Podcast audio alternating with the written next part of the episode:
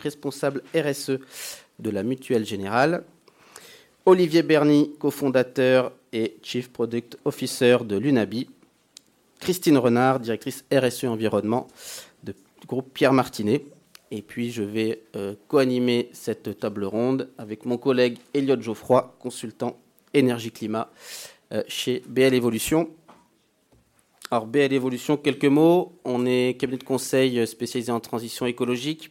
Depuis plus d'une dizaine d'années, on accompagne les entreprises, grands groupes, PME, établissements publics, institutions financières sur euh, les sujets qui nous semblent clés pour la transition écologique. Ça veut dire les démarches, les stratégies RSE, les stratégies euh, énergie-climat et numérique responsable en particulier. On intervient évidemment sur euh, l'évaluation des émissions de gaz à effet de serre, sur les stratégies d'atténuation, les trajectoires de neutralité, les politiques d'adaptation euh, bien sûr, et puis tout le volet déploiement, une fois qu'on a une stratégie bien ficelée, comment est-ce qu'on la déploie dans l'ensemble de l'organisation. Et puis à côté de ça, les stratégies biodiversité, ainsi que tout ce qui va être euh, l'innovation dans les business models euh, durables. Ça, c'est nos champs, nos champs d'intervention. Alors plus particulièrement, on avait choisi ce matin de parler des, feuilles de route, des feuilles de route bas carbone. Et donc pourquoi est-ce qu'il nous semble absolument fondamental de mettre en place des, stratégies robustes. D'abord, euh, pour répondre à ce qu'on a appelé la double contrainte carbone. Alors, qu'est-ce que c'est la double contrainte carbone? C'est le constat que les ressources fossiles, elles sont bien sûr limitées. Et vous le voyez en ce moment, hein, euh, comme on n'est pas dans un marché libre euh, et entier sur la question du pétrole et des énergies fossiles, euh, ben, les producteurs jouent évidemment d'un point de vue géopolitique et, économique de leur, euh, de, leur pouvoir de négociation et donc ça impacte et ça, dérègle un certain nombre de, chaînes de valeur, d'entreprises, de, business models. Donc la question du stratégie bas carbone, ça permet d'identifier où sont les consommations d'énergie fossile d'un côté et de se préparer à leur réduction pour évidemment faire face à leur raréfaction qui a, euh, qui a commencé et qui va se continuer bien sûr à l'avenir. L'autre volet de la double contrainte carbone, euh, c'est bien sûr la question du climat et la nécessité impérative de réduire de manière drastique nos émissions de gaz à effet de serre. Vous avez probablement suivi la publication du dernier rapport du GIEC euh, ce printemps il est à la fois enthousiasmant puisqu'il a un certain nombre de solutions, mais il est quand même un petit peu, il fait un peu froid dans le dos quand on lit le diagnostic et quand on regarde à quel point les trajectoires ne s'infléchissent pas suffisamment vite euh, et que les émissions continuent euh, à augmenter sur l'ensemble de, la planète. Et donc, évidemment, on a cette contrainte absolument forte sur les entreprises et l'ensemble de l'économie en général de réduire euh, les émissions de gaz à effet de serre. Donc, la double contrainte carbone, c'est évidemment au cœur des démarches, des démarches climat. Autre aspect qui est aussi une dimension importante, l'idée d'anticiper les risques liés au climat. Donc on, en reparlera évidemment tout à l'heure, mais on l'a vécu cet été. Comment on fait pour faire tourner une entreprise quand on a des vagues de chaleur? Est-ce que nos installations sont suffisamment robustes? Est-ce qu'on peut faire venir travailler euh, nos équipes quand parfois les conditions sont extrêmes? Il y a un certain nombre de métiers donc on ne pourra absolument pas euh, réaliser. Pensez aux gens du bâtiment qui doivent avoir des métiers très durs sur les chantiers quand il fait 40 degrés ou plus. Euh, évidemment, demain, on n'imagine pas pouvoir poursuivre un certain nombre de métiers. Des vagues de chaleur d'un côté, mais aussi d'autres événements climatiques qui peuvent impacter les entreprises. Il y a les inondations qui ont recommencé, les sécheresses, euh, dont on a également subi de, de, plein fouet les effets cet été, qui ont quand même bouleversé à la fois euh, tout le monde de l'agriculture et derrière toutes les chaînes alimentaires, agroalimentaires, la distribution, etc toutes les questions sur le partage de l'eau. Est-ce que demain on aura une politique de restriction Qui aura le droit d'utiliser de l'eau? Évidemment, les entreprises qui ont déjà fait un maximum d'efforts, transformer leur process pour consommer le moins d'eau possible, voire quasiment plus d'eau du tout, euh, bah, évidemment sortiront euh, assez facilement de ce type de, problématique. Donc il y a un vrai enjeu d'anticipation euh, des risques climat qui sont devant nous.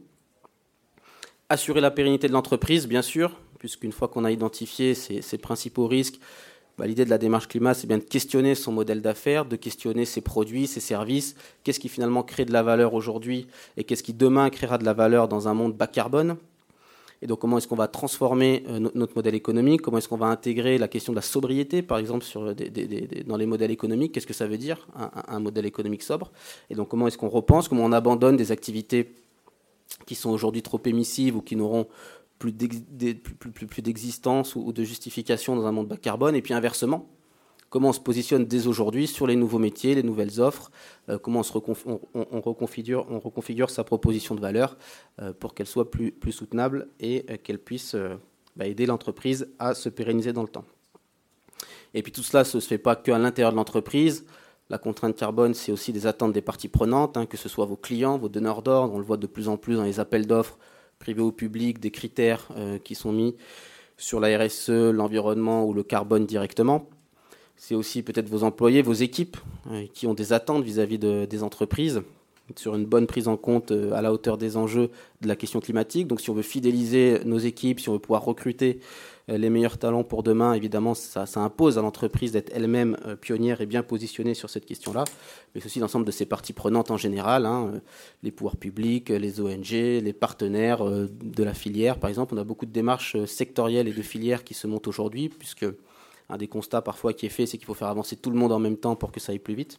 Et donc, bah, comment on prend en compte l'ensemble de, de, ces parties prenantes et de leurs attentes pour construire sa démarche bas carbone? Et puis enfin, la réponse, évidemment, euh, à la réglementation. Si tout le reste ne vous a pas convaincu, la réglementation le fera, je l'espère.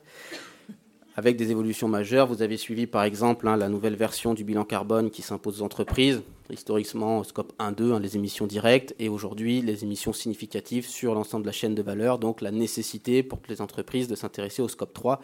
Et on sait que c'est souvent dans le scope 3 que ça fait mal et que l'on trouve les principales émissions de gaz à effet de serre, donc une obligation qui se renforce pour les entreprises à s'intéresser à ces sujets. Au niveau européen, de la même manière, il y a, des évolutions majeures. Hein. la taxonomie, vous en avez entendu parler, qui va euh, définir les secteurs qui sont considérés comme durables ou non durables et donc flécher les investissements euh, vers les secteurs plus durables et du coup quelque part assécher euh, les secteurs d'activité qui sont considérés comme, comme, non durables.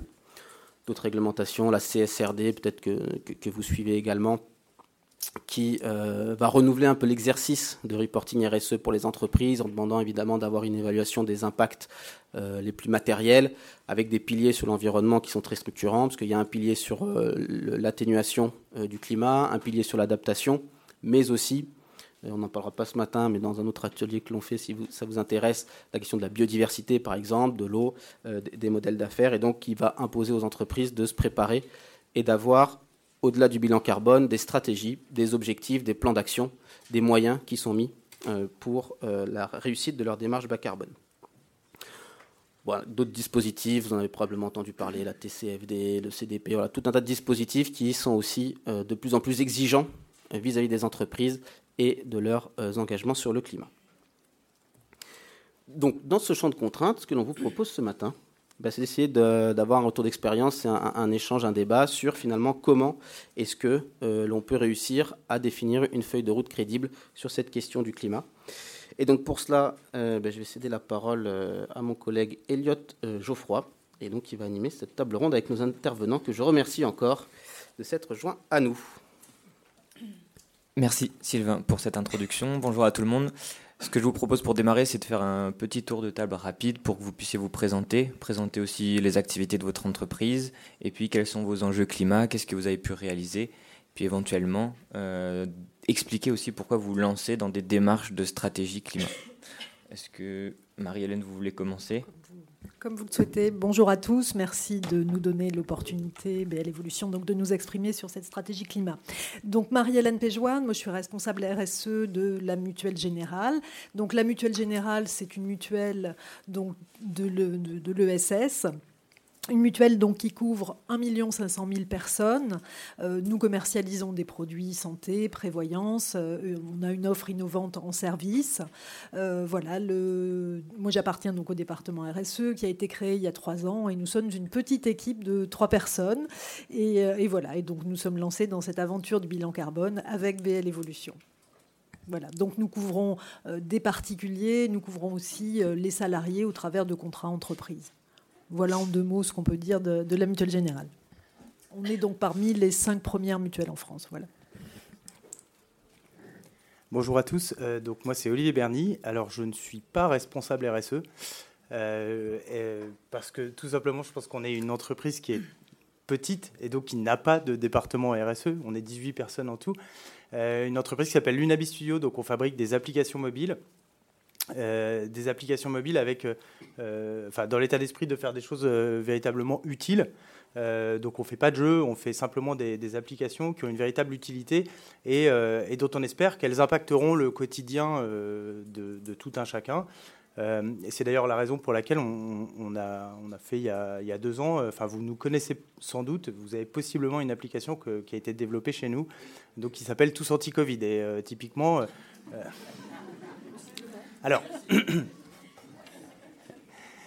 ce que je veux dire par là, c'est que euh, c'est vraiment ça qu'on a envie de faire, c'est des, applications qui ont, euh, qui ont un rôle à jouer en fin de compte euh, et qui ne sont pas là simplement pour créer de nouveaux besoins chez les utilisateurs. Et je pense que c'est vraiment la base de, de, la sobriété et en particulier de la, sobriété numérique. donc la question était longue, il y a beaucoup de choses à répondre, je pense qu'on y reviendra après. je vais m'arrêter là pour l'instant, on fait simplement donc, des applications mobiles. Très bien. Bonjour, Christine Renard. Donc, je suis responsable RSE de la société Pierre Martinet. Je m'occupe aussi de toute la partie environnement. Donc, on fabrique des salades traiteurs et également un peu de, pâtisserie salée et de charcuterie lyonnaise. Voilà. Donc, on vend 80 000 tonnes par an de, ces produits et on est répartis sur cinq sites de fabrication en France. Voilà. Donc, euh, ce qu'on peut dire, c'est que on avait déjà réalisé un bilan carbone il y a une dizaine d'années avec une démarche derrière, mais on a voulu cette année donc euh, donner beaucoup plus d'ampleur à ce bilan carbone et pouvoir euh, démarrer une feuille de route qui soit en adéquation avec la stratégie de l'entreprise. Voilà. Ben, je pense que. Alors, merci beaucoup. Non, c'est parfait. Euh, on va commencer par une question pour Marie-Hélène. Euh, alors, une des étapes clés de, la stratégie climat, c'est de se fixer des objectifs et on va dire une ambition vers où on veut aller, puisque le bilan carbone en général c'est le point de départ. Et ensuite, on a besoin de savoir où est-ce qu'on va, et notamment sur le moyen et le long terme. Donc, je voulais vous demander euh, bah, comment on fait pour se fixer des objectifs, euh, quel référentiel on peut utiliser, quelle méthode on utilise, et quel impact ça peut avoir sur votre trajectoire d'émission et sur vos activités, puisque c'est une question importante aussi du périmètre, quelles activités on intègre dans ses ambitions, dans ses objectifs? Voilà, donc si vous pouviez détailler un petit peu les méthodes qu'on peut utiliser et ce que vous avez pu faire. Alors, je vais détailler effectivement ce que l'on a fait, même si je ne suis pas une spécialiste des méthodes. Là, nous nous en remettons euh, vraiment à BL Evolution, clairement. Alors, euh, nous, ce que je voulais dire plus sérieusement, c'est qu'effectivement, la transition écologique, le fait d'assurer un cadre de travail respectueux de l'environnement, déjà, euh, c'est quelque chose que nous travaillons depuis la première stratégie RSE qui a été mise en place à la Mutuelle Générale depuis 2018. Donc, ce n'est pas un sujet qui est complètement nouveau. Donc, on a réalisé un certain nombre, évidemment, de bilans de gaz à effet de serre, comme tout le monde j'allais dire, ou comme la plupart des entreprises, des grosses entreprises de notre taille. Euh, ce qui est nouveau, c'est qu'en 2021, donc, on a décidé d'aller beaucoup plus loin et donc de réaliser un bilan carbone complet qui prenne en compte les émissions directes et indirectes liées à notre activité et qui concerne l'amont ou l'aval de nos activités. Donc tout ça pour répondre un peu plus concrètement à la question. Euh, donc notre bilan carbone, en fait, on a euh, euh, considéré qu'il y avait trois grands postes d'émissions au travers de ce bilan carbone. Je, vais les citer les prestations qu'on rend à nos adhérents, les investissements financiers également que l'on fait, puisque on est comme tous les gros assureurs entre guillemets, on a un gros portefeuille d'actifs qui émettent là aussi du carbone puis euh, tout ce qui concerne le fonctionnement. Donc, dans les euh, dépenses, euh, enfin, les émissions, j'allais dire, de gaz à effet de serre liées au fonctionnement, donc on distingue quatre postes les achats, bien sûr, tout ce qui concerne les déplacements, les immobilisations, et puis le quatrième, je l'ai oublié, et l'énergie. Voilà. Merci. Euh, donc, euh, donc voilà, donc aujourd'hui, on a réalisé ce bilan carbone donc à l'aide euh, de, de, BL Evolution. Et la façon dont nous avons procédé, c'est que nous avons constitué des groupes de travail. C'est assez, voilà, assez classique, j'allais dire. Et ces groupes de travail, donc chaque groupe de travail a identifié dans sa spécificité, dans son métier d'origine, sur ces quatre postes, donc un certain nombre de plans d'action qui permettent effectivement de réduire les émissions de gaz à effet de serre. Mais l'originalité de la méthode, c'est qu'effectivement, du coup, on les a passés au crible après euh, du référentiel SBTI. Donc, nous nous sommes inspirés de ce référentiel SBTI qui nous a été euh, évidemment présenté par, par BL et qui nous est apparu donc le référentiel qui nous permettait en fait de nous comparer finalement par rapport à nos pairs et parce qu'on a considéré que c'était effectivement le, le, plus simple pour nous. Voilà. Donc, pour répondre à la question, donc c'est vraiment déjà un, travail d'équipe, ça on aura l'occasion euh, d'y revenir. Et puis c'est euh, euh, cette double facette donc du travail en interne et puis à l'aune d'un référentiel SBTI. voilà. Ceci nous a permis évidemment d'identifier les postes d'émission les plus volumineux et puis derrière, évidemment, de mettre en place euh, ces plans d'action. Donc voilà, donc là, on en est, si vous voulez, concrètement à faire valider la trajectoire euh, aux membres du COMEX, euh, chacun dans sa partie. Voilà. Merci beaucoup. donc, des référentiels qui sont importants, et on y reviendra aussi, des bonnes pratiques d'accompagnement aussi, et d'intégration des compétences en interne. Ça, c'est très important. Je vais me tourner du coup maintenant vers Olivier. Donc là, on parlait d'objectifs, de trajectoire. Euh, il y a aussi un élément important des stratégies, c'est d'avoir une vision un petit peu long terme, même si c'est pas évident, surtout dans les contextes actuels. Et à minima, c'est de se poser des questions. Du coup, je voulais savoir quelles étaient les questions que vous posiez, les réflexions que vous aviez sur le moyen, le long terme. Est-ce que c'est simple? Qu'est-ce que vous avez mis en place comme bonne pratique sur ce sujet? Oui, donc en fait, euh, bah, pour commencer, donc la première étape, effectivement, euh, je pense, dans, le cadre de ces réflexions, c'est d'abord de, faire savoir un peu où on en est. Et donc, euh, malgré notre petite taille, on a quand même réalisé donc, notre premier bilan carbone récemment, juste pour arriver à comprendre un petit peu où, étaient les, où étaient les enjeux. et donc, en fait, bon, on a fait un bilan carbone qui était plutôt je pense, pas trop mauvais, en tout cas au regard de, au regard de ce qui se fait dans notre, dans notre métier.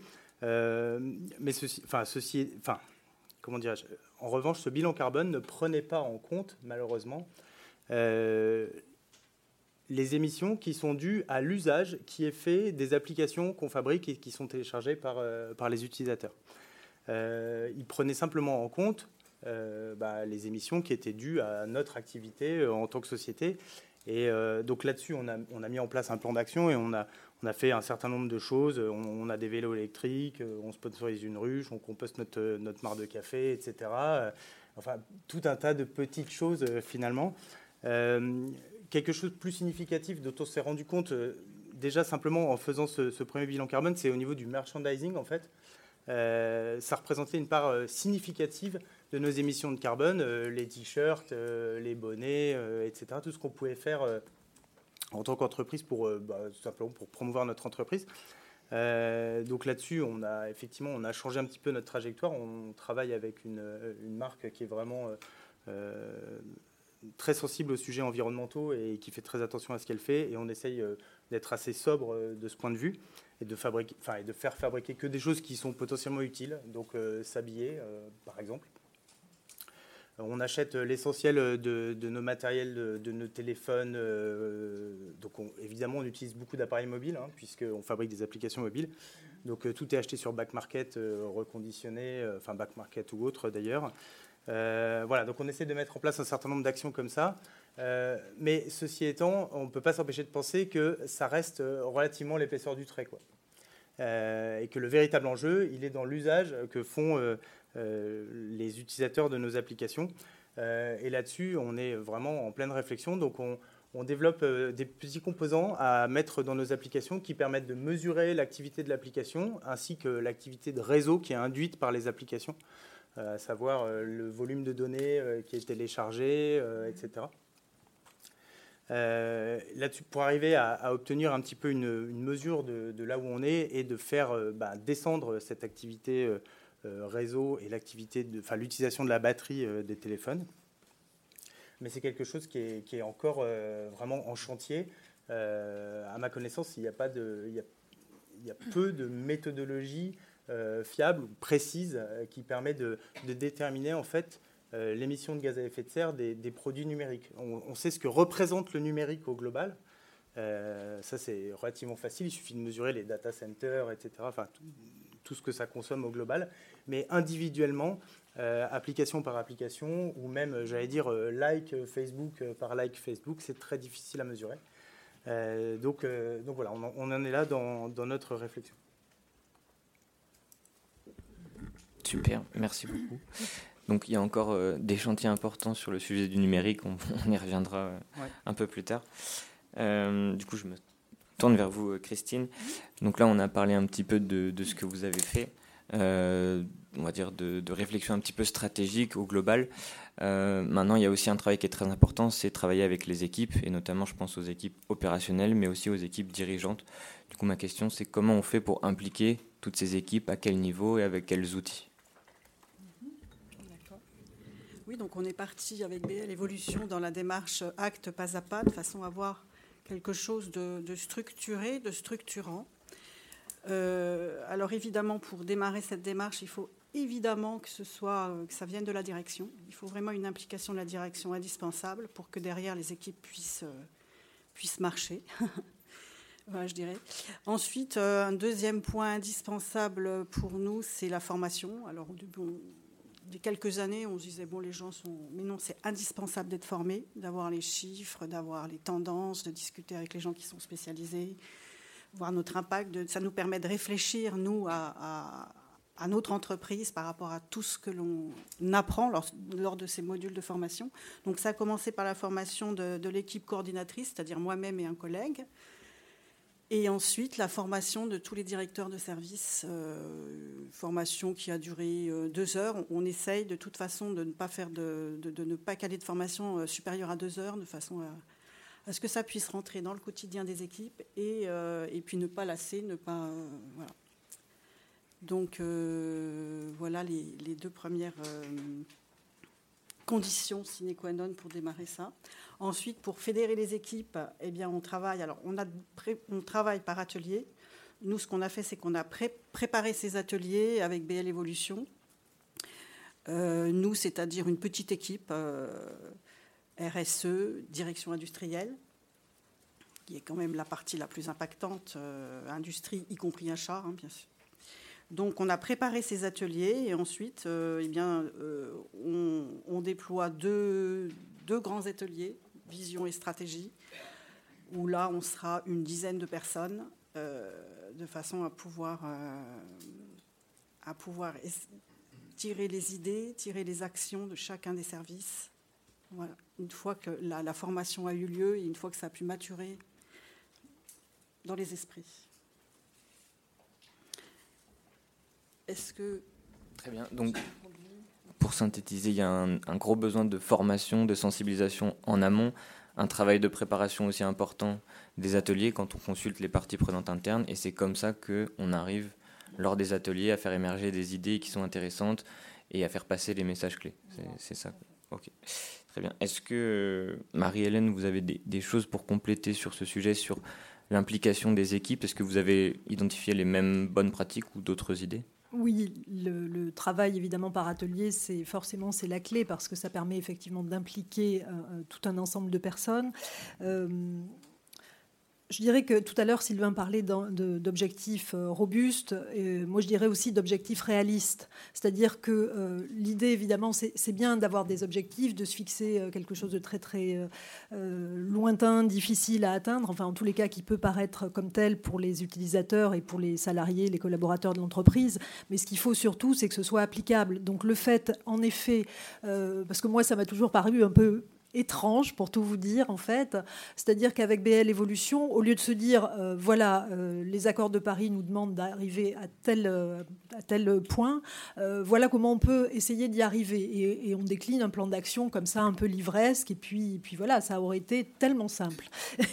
Mais non, en fait, ce qui s'est passé, c'est qu'on a vraiment impliqué l'ensemble des parties prenantes du coup sur l'ensemble, enfin sur les postes les plus significatifs, vous l'avez bien compris, et c'est eux qui ont, avec nous et sur suggestion naturellement de, BL Evolution qui connaît les bonnes pratiques en la matière, et c'est eux qui ont du coup euh, déterminé effectivement là où il y avait des actions qui étaient euh, spécifiquement euh, possibles. autrement, effectivement, et c'est ce qui fera, j'espère en tous les cas, que cette trajectoire sera un vrai succès pour nous, sachant que pour voilà, c'est clair que euh, on a déjà constaté qu'entre le moment où effectivement on, travaille en atelier et où on, s'inspire et où on a des idées et le moment où on se dit ah voilà il va falloir y aller, euh, ça y est, ça va modifier nos façons de travailler en profondeur. Euh, bon ben voilà, lors des réunions de présentation aux équipes, je vous avoue qu'on a bien senti le gap qu'il pouvait y avoir. Euh, entre euh, voilà l'incantation, voilà, ce serait bien qu'on arrive là. Le développement durable, c'est quelque chose que effectivement tout le monde euh, voilà souhaite mettre en œuvre. Et puis évidemment dans la pratique, c'est toujours un peu plus difficile. Mais en tous les cas, voilà, on est confiant parce que malgré tout, voilà, cette conduite du changement, il faut évidemment la faire, il faut sensibiliser les personnes et c'est ce à quoi on s'attache évidemment. Il y a la conduite du changement en interne, mais aussi le travail avec les parties prenantes externes. On avait beaucoup, notamment sur l'atelier des achats, évoqué vos partenariats avec des fournisseurs, avec... Euh, Complètement. Euh, alors, ce qu'on a fait, c'est que déjà, euh, dans, la mise en place de cette, de cette stratégie bas carbone, on a vraiment impliqué, donc, dès l'origine, dès l'appel d'offres, en fait, on a impliqué donc l'ensemble des, parties prenantes. Donc, on a choisi BL Evolution d'une façon collégiale.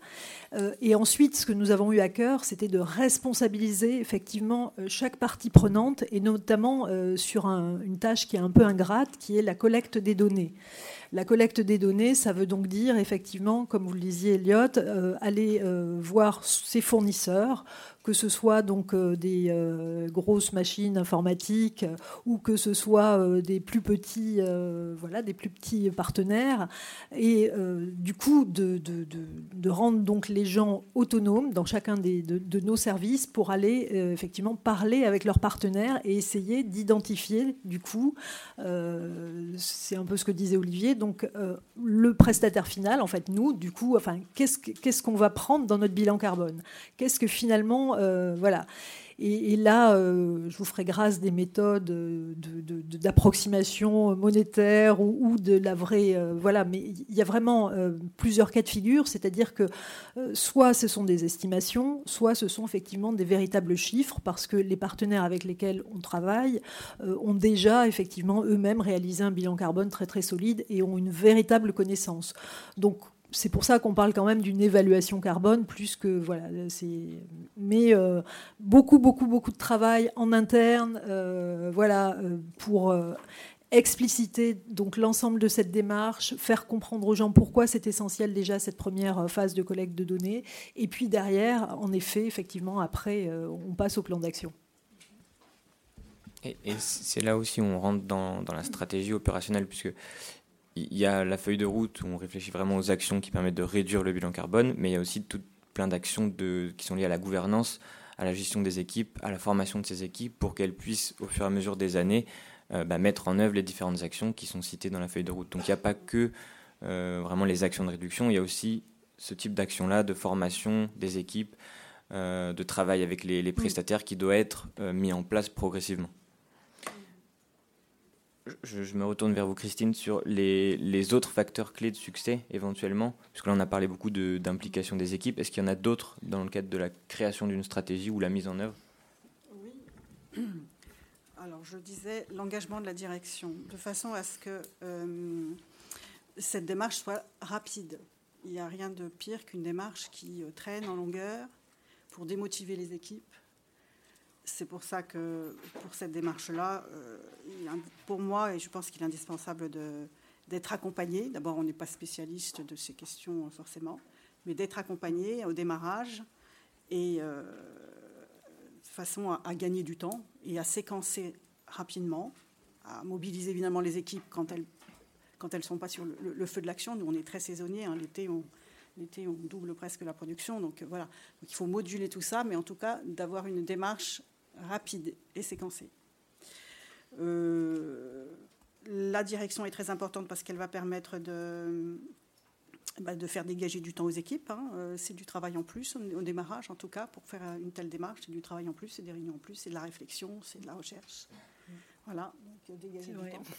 Et puis se réorganiser, parce qu'après, c'est une démarche qui va perdurer, donc ça veut dire qu'il faut réorganiser les équipes, il faut distribuer un petit peu autrement, etc. Donc la direction indispensable. Euh, je dirais ensuite, la clé de la réussite de cette démarche, c'est de pouvoir ensuite la faire vivre. Parce que là, on a horizon 2040-2050. Donc là, il y a du, travail euh, jusqu'à jusqu'à 2040. Voilà, donc ça veut dire c'est pour ça que cet accompagnement, pour moi, est indispensable, parce que ça permet d'avoir un outil en plus. La démarche Acte Pas à Pas, c'est un outil informatique en plus hein, d'une démarche, euh, d'une démarche d'échange. C'est un outil aussi, un logiciel qui nous permet de suivre l'avancée de cette démarche et qui nous permettra après d'être plus autonome, d'être même autonome avec peut-être, en fonction euh, des moments, euh, des, accompagnements sur tel et tel point plus, plus épineux, comme par exemple pour nous, 60% du bilan carbone, hein, euh, bah, c'est les achats, c'est l'amont. Euh, et puis nous, c'est beaucoup le végétal. Donc vous imaginez l'enjeu par rapport au climat, hein, le végétal. Donc, euh, donc peut-être qu'à un moment donné, il y aura besoin d'accompagnement sur cette grosse partie-là pour pouvoir dégager des, formations et des actions. Voilà ce que je pouvais dire. Ben je vais. C'est une très bonne transition. Là, vous avez parlé d'outils. Euh, il y a aussi, euh, au-delà de la gouvernance, les actions de pilotage, de suivi de ces actions, de ces émissions. Et donc, en général, on s'équipe d'outils numériques. Et donc, je me tourne vers Olivier euh, sur le sujet du numérique pour un petit peu clôture ce, clôturer pardon, ce tour de table. des réflexions sur l'avenir du numérique. Est-ce que vous en avez au sein de l'UNABI avec d'autres partenaires, confrères? Est-ce que vous avez une vision un petit peu de ce que ça pourrait être? Et ça peut éclairer aussi d'autres secteurs qui doivent se poser la question de la transition euh, sur le, long terme C'est pas facile comme question. C'est pas évident, c'est la plus dure. La, vision euh, du numérique, je ne sais pas si. Euh, je pense qu'il y, a au moins deux visions. Il y a celle qui devrait advenir et puis il y, a, la vision plus réaliste. la vision qui devrait advenir, c'est une vision plus sobre du numérique. Donc, en fait, le numérique, c'est déjà un, sujet qui est un petit peu compliqué parce que, et qui est un peu ambivalent parce que c'est à la fois un problème et une solution. Euh, c'est une solution à plein d'égards. Ça permet de dématérialiser euh, des choses, d'éviter tout simplement euh, d'imprimer des, factures sur du papier, d'éviter d'envoyer des, courriers physiques. Ça permet d'éviter plein de déplacements. donc, donc c'est une opportunité de, de réduire les émissions de carbone. mais malheureusement, ce qu'on constate, c'est qu'avec le développement des, technologies, en fait, euh, euh, euh, et, en ayant des outils numériques de plus en plus puissants, alors ça conduit à une petite part d'économie, mais ça conduit surtout à beaucoup, beaucoup plus d'usages des outils numériques pour des usages qui ne sont pas forcément hyper nécessaires. et donc, résultat des courses, euh, bon, bah, l'empreinte carbone du numérique ne fait que grandir et elle représente aujourd'hui une part significative en fait, hein, de, de, toutes nos émissions de carbone. Euh, je ne voudrais pas dire de bêtises, je ne suis absolument pas un spécialiste, mais euh, je crois que le numérique représente une part plus importante que l'aviation. Plus que la construction automobile. Voilà. 4%.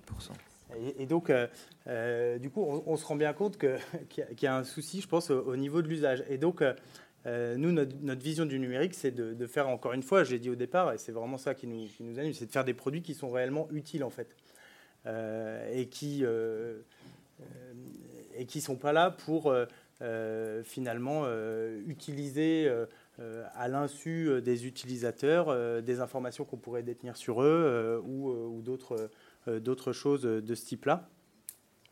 Euh, donc quand, on fait des produits numériques, on sait pourquoi on les fait, et on les fait pour euh, répondre à un problème qui est, clairement identifié euh, et qui relève, qui, relève de réels problèmes. Je ne sais pas si j'ai été hyper clair.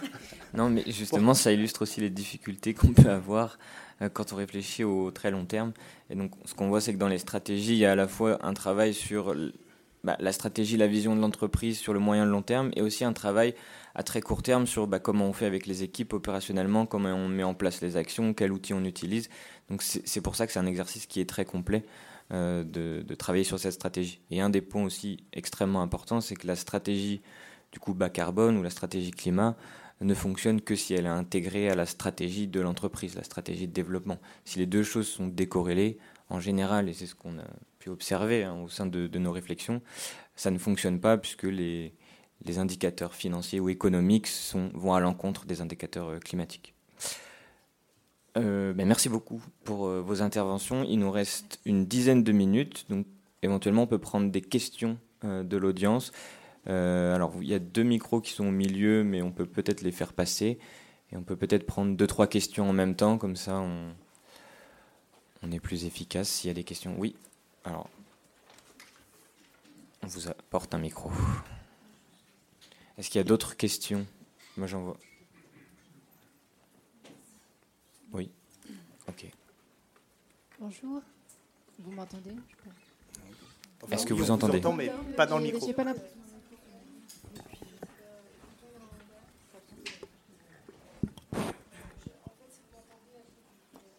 Oui, je pourrais, je pourrais répéter la question.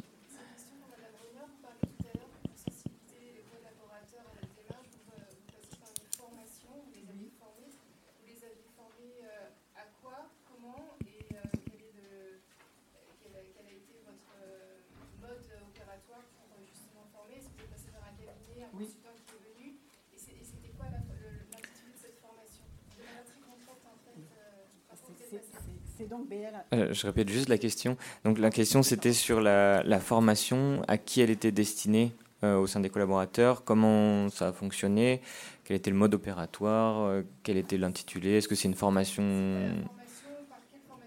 Par quelle formation on est passé? Oui. Bah, on, est passé par BL Evolution. On a, on a construit avec eux la, la, façon dont on a passé ces deux heures ensemble, donc cette formation. Euh, c'est une, formation sur euh, l'enjeu climat, euh, le climat, où on en est. Mais alors, c'était vraiment au-delà quand même de ce qu'on a d'habitude un petit peu. Hein. c'est quand même très approfondi. Hein. On est remonté très très très très loin hein, au niveau de la température sur la Terre. donc, et, puis après, on a, on a déroulé sur, sur les enjeux pour notre, notre, notre entreprise.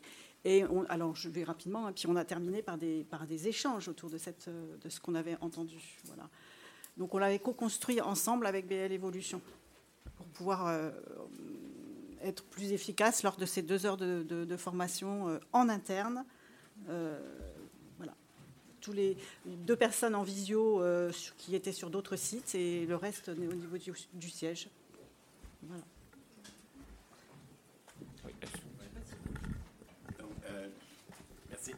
Euh, deux questions. Donc, euh, merci pour le, le, table ronde. Euh, première question, est-ce que vous avez eu des problèmes avec des salariés, salariés qui n'étaient pas contents avec le, plus de charges de travail? Et la deuxième question, est-ce que la direction a des bonus qui sont liés avec des objectifs de réduire le, carbone? Oui. Je peux répondre à la première partie, pas à la seconde parce qu'on n'est pas assez avancé. Mais la première partie, moi, je pense au contraire, les personnes qui sont impliquées dans les démarches, etc., qui vont l'être aussi, euh, sont demandeurs d'introduire cette notion de, bas carbone et, puis biodiversité, etc., hein, d'introduire ça officiellement dans leur démarche de travail. Donc c'est le contraire, elles sont euh, très très preneuses et très, ah oui, oui, très très preneuses et très très motivées. Moi, j'abonderai dans ce sens aussi, euh, ne serait-ce que parce que euh, c'est ce qu'on a souligné, ça, demande du travail en plus, ça demande forcément de transformer sa façon de travailler et donc euh, ça demande de la bande passante en plus. Donc effectivement, les personnes, les salariés sont plutôt voilà, ont plutôt envie que ces différentes euh, problématiques soient mieux explicitées, mieux prises en compte, mais ils ont effectivement besoin de ressources et donc de ressources temps la plupart du temps. Euh, pour la question du bonus, nous non plus, on n'est pas suffisamment, euh, voilà, on y travaille, mais pour le moment, c'est pas encore complètement mis en place, mais ça ne saurait tarder, je pense. Voilà. Juste pour compléter, enfin, moi je rejoins complètement, c'est-à-dire que en fait, enfin, dans notre domaine, c'est même encore, on, je dirais qu'on est quasiment tiré par nos employés pour, pour faire quelque chose. je pense que les, les, gens sont, enfin, beaucoup de personnes sont en dissonance complète, c'est-à-dire entre ce qui se passe euh, ce dont on est au courant, que c'est la crise, etc. Euh, je ne parle même pas de la canicule, de la sécheresse pardon, de, cet été, mais on se rend bien compte qu'il y a quelque chose. Tout le monde se rend compte. Euh, et donc la, vraie question derrière, c'est OK, mais qu'est-ce qu'on fait quoi? Et je pense que, la plus, en tout cas chez, nous, les employés nous demandent explicitement de, faire quelque chose.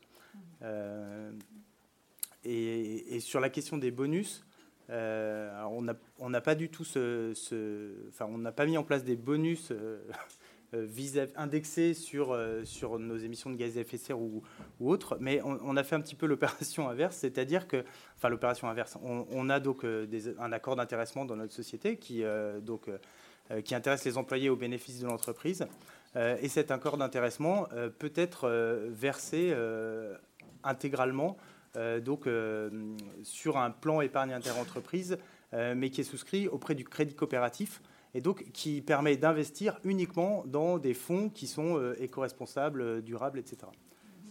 donc là, c'est plutôt, il y a un intéressement sur les bénéfices pour justement pouvoir plus participer à, ce, qui serait bien de faire.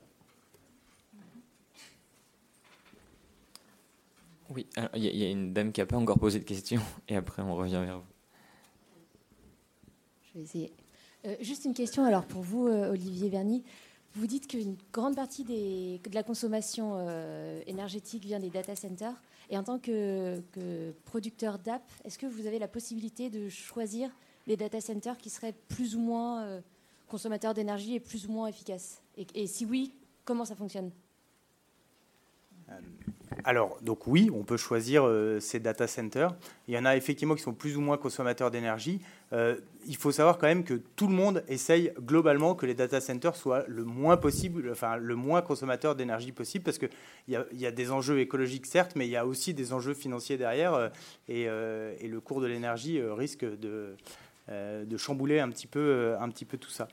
nous, ce qu'on essaie de faire, c'est d'être un petit peu d'informer nos clients en fait euh, sur, euh, sur les bonnes pratiques. Euh, il existe des data centers qui sont plus éco-friendly, j'allais dire. on en a, on en a dans notre, on fait des applications dans les Alpes. on en a dans les Alpes un certain nombre qui, voilà, qui sont plus, plus respectueux, enfin, qui utilisent des méthodes de refroidissement, euh, tout simplement, euh, qui sont euh, moins consommatrices d'énergie. et donc, ça, c'est pas. Après, c'est pas du tout le seul. c'est pas du tout le seul facteur d'émission. Les data centers représentent une bonne partie des, des, des, émissions de gaz à effet de serre du numérique, mais vous avez aussi toute la partie réseau et la partie terminaux. et donc, de manière très très, enfin on va dire que ces, trois postes, même s'ils ne sont pas tout à fait équivalents, ils représentent une part significative des émissions. Euh, autre chose qu'on met en place, euh, au-delà des data centers, c'est simplement euh, développer des applications mobiles qui soient compatibles avec des appareils qui, soient le plus possible anciens ou rétro-compatibles avec des vieux appareils, parce que ça permet de ne pas avoir à renouveler intégralement la flotte des quelques milliards de téléphones mobiles qui, sont en circulation aujourd'hui dans le monde. Euh, au niveau des enjeux du réseau, euh, bah, là aussi, euh, il s'agit d'être un peu frugal en termes de, données qu'on envoie ou qu'on reçoit, mettre en place des systèmes de ce qu'on appelle de, cache, enfin, qui permettent aux, appareils de retenir un certain nombre des informations qu'ils ont déjà eues par le passé et de ne pas avoir à les retélécharger à chaque, à chaque utilisation, etc. Donc euh, euh, on, peut jouer sur... Euh, enfin, il n'y a pas seulement le facteur des data, centers, il y a vraiment ces trois, ces trois postes qui sont importants au niveau de, des enjeux numériques. Merci beaucoup. Je vois qu'il est 11h15, du coup on va devoir clôturer. Si vous avez encore des questions, n'hésitez pas à venir nous voir à la sortie ou sur notre stand. On est au stand PU33 et on a deux ateliers encore, un sur la RSE et un sur la biodiversité. Un très grand merci à vous trois, Marie-Hélène, Olivier, Christine, et un merci à vous pour nous avoir écoutés. Bonne journée.